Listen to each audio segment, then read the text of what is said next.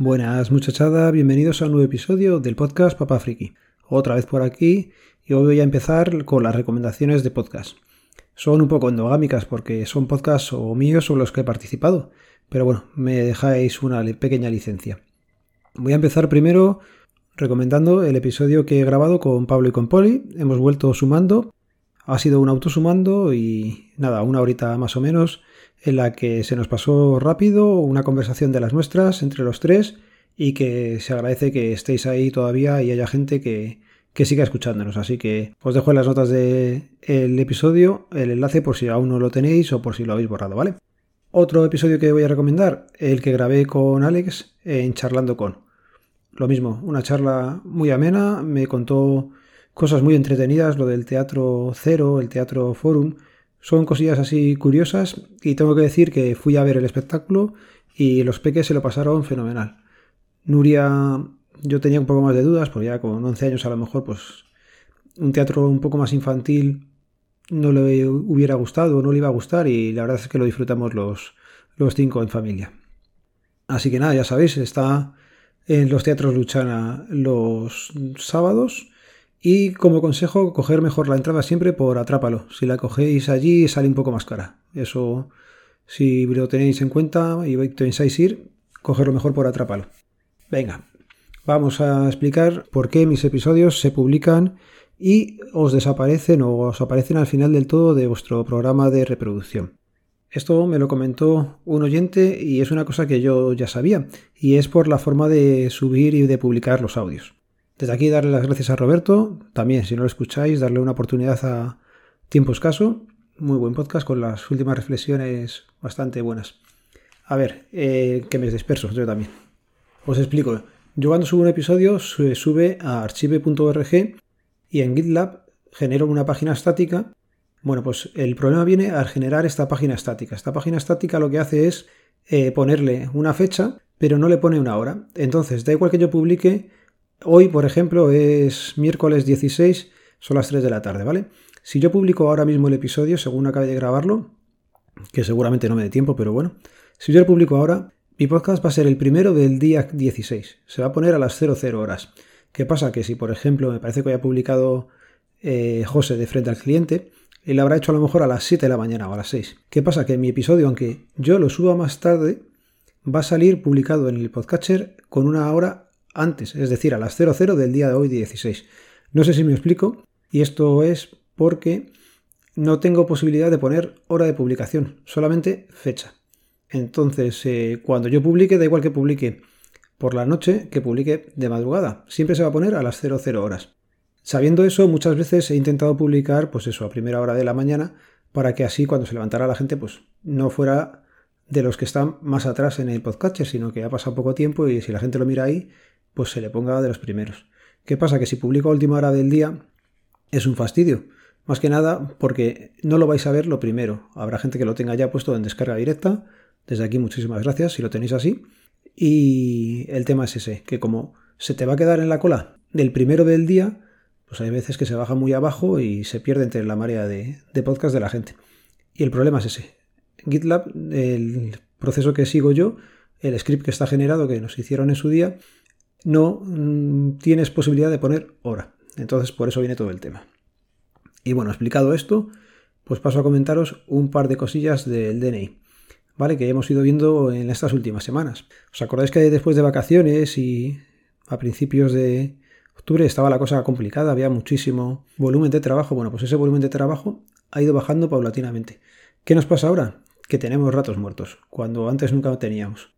Y la razón es muy sencilla, y os la paso a explicar. Si tú puedes coger una cita previa sin demasiada complicación, si por lo que sea ese día está lloviendo, pues no vienes a hacerte el DNI. O si ese día te surge cualquier otra cosa, pues como sabes que hay citas y no vas a tener problema en cogerla, es que ni te molestas en anularla.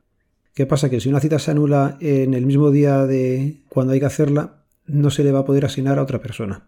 Mucha gente lo que hace es esperar al final y lo anula en el mismo día. Ahí ya nos habéis fastidiado, en el sentido de que, bueno, a mí no me fastidias. Realmente estás fastidiando a otro ciudadano que no va a poder coger esa cita y no se va a pasar por allí a que se les pida el, el DNI o el pasaporte.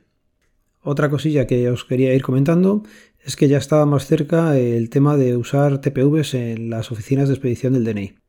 Todavía queda un poco, pero ya no tanto, ¿vale? Ya se están haciendo algunas pruebas piloto y ya está más o menos encauzado el tema. Todavía le queda, pero bueno, se ve la luz al final del túnel. En el 2022, que ya será 2023 cuando empecemos con todo esto, pero bueno. Y tenía por aquí apuntado para hablaros de la rodilla, de popliteo y todo eso, pero lo voy a dejar para más adelante porque me han hecho un informe y ni yo mismo me entero. Estuve en la, estuve en la explicación, lógicamente, de que me dio el doctor y básicamente todo pasaba porque me hicieron unas infiltraciones que no estaban cubiertas por el seguro ni por la sanidad como tal eh, a mil euros para ponerme células madres. Así que nada, vamos a pedir opinión en otro sitio. Venga, que me he dispersado un poquillo. Que os quería contar alguna anécdota de las que tengo también apuntadas, que hay alguna curiosa, ¿vale? Nos vino una señora mayor que me decía que no podía hacerse fotos por el COVID. A lo que, claro, te quedas con una cara a cuadros como diciendo, mm, me explique la relación, señora, porque no, no soy capaz de entenderla. Y es que decía que, claro, que se le habían quitado el tinte del pelo y que ahora no podía echarse tinte. Entonces no se podía hacer la foto. Y claro, tú te miras allí y nos miramos los compañeros como el GIF de. o el meme, mejor dicho, de John Travolta, que mira así para un lado, para otro, como diciendo: ¿Me estás vacilando, mujer? ¿O, ¿O qué? Pues te hace la foto sin eso y ya está, si la foto es para identificarte. Y cada día viene la gente con unas mm, batallitas mentales mm, curiosas.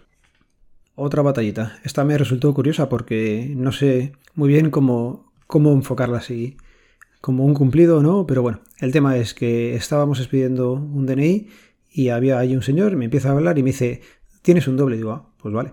Y dice, sí, sí, eres clavadito al hermano del propietario de Desguaces La Torre. Joder, se te queda una cara como diciendo, ¿y quién será ese? Lo he buscado por internet y yo no consigo encontrar una foto del hermano del propietario de Desguaces La Torre. Así que nada, desde aquí hago llamamientos. Si alguno sabe cómo es ese señor físicamente o conseguir la foto, pasármela para ver si realmente me parezco a él o no. Aunque imagino que me daré un aire y por eso me lo dice el hombre, pero vamos, que si yo viera una foto diría que no me parezco en nada a ese señor tan feo que sale ahí. Y quería terminar con una anécdota un poco entrañable, curiosa, porque resultó que el otro día me pongo a hacer el DNI a una mujer que había venido con el niño, había venido con su marido, y lo curioso es que ese DNI era de la misma centena que el mío. Me explico, pues si tú tienes el 5 millones o 55 millones 555 mil 500, pues estábamos ahí los dos en la misma centena. ¿Qué quiere decir eso? Que nos lo hemos hecho el DNI en un tiempo muy parecido y en la misma comisaría. Y efectivamente nos lo habíamos hecho en la misma comisaría en Madrid y te pones a hablar. Y joder, resulta que éramos del mismo barrio, al mismo colegio no habíamos ido. Pero bueno, conocíamos eh, la biblioteca, la tienda donde íbamos a comprar, la tienda donde comprábamos los cuadernos, la papelería, el mismo parque, ella un poquito más arriba, ella un poquito más abajo. Y joder, que te pongas a hablar con un desconocido de algo tan familiar para ti como ya resulta tu infancia, tus cosas, unos buenos recuerdos del barrio, de la gente, de, del médico, muchas cosas de esas que había en el barrio, pues resulta curioso hablarlo con una persona que es completamente desconocida y ahí se nos pasaron como 15 minutillos porque al final se lo hicieron los tres, recuerdo ahora, y nos lo pasamos hablando de cosas del barrio.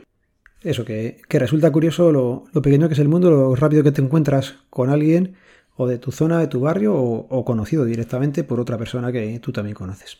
Ya sabéis la teoría de los 6 grados. Y lo voy a ir dejando ya por aquí. Voy a pegarme ahora con los Lenovo y con el Pi-Hole o con el AdWard Home. Perdón, he dicho AdWard Home y siempre le cambio el nombre. Sería, sería, voy a mirar lo que es en directo. Sí, AdWard Home. ¿Qué pasa? Que no consigo que me bloqueen los, los anuncios. Yo esto antes más o menos funcionaba y ahora no consigo que bloquee nada. Así que ahí estoy pegándome. Es más, es que ahora mismo estoy grabando y no tengo conexión a, internet. He mirado en los dos portátiles y ninguno de los dos tiene conexión. No sé qué carajos pasa. Así que me tocará luego pegarme un poco para ver cómo lo subo o cuándo lo subo. Ya sabéis que este podcast pertenece a la red de sospechosos habituales, que podéis seguirnos a través del feed, feed3.me barra sospechosos habituales antes de despedirme del todo, mandarle un fuerte abrazo a Javier. Y nada, un saludo, nos vemos, nos leemos, nos escuchamos. Adiós.